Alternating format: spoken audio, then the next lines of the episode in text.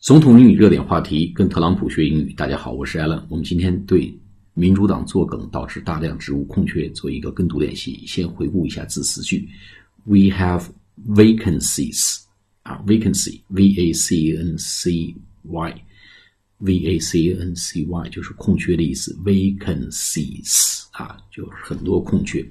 In various departments，v a r i o u s 各种各样的啊，就呃。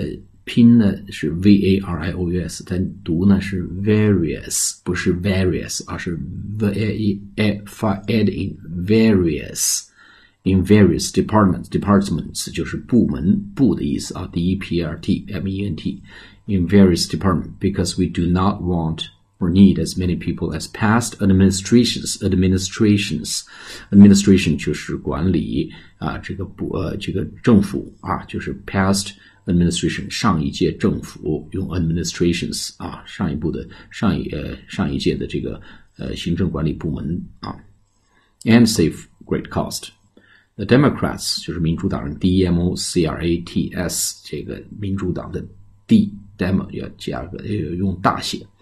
啊，delay 拖延、延宕、延误 ，delay d e l a y the approval process 啊，它一个审批、它批准的流程，a p p r o v a l，美国政府的这个总统的支持率也叫 approval rate，实际上叫同意率的意思啊，我们就翻成支持率啊，总统的支持率 approval rate。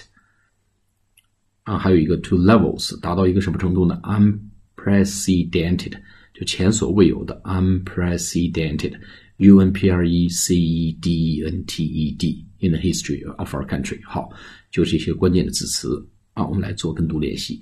We have vacancies in various departments because we do not want or need as many people as past administrations and save great cost. And also, the Democrats delay the approval process to levels unprecedented in the history of our country. We have vacancies in various departments because we do not want or need as many people as past administrations and save great cost.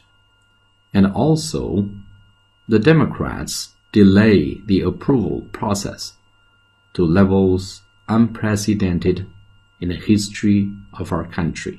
好，我们下次节目再见，谢谢大家。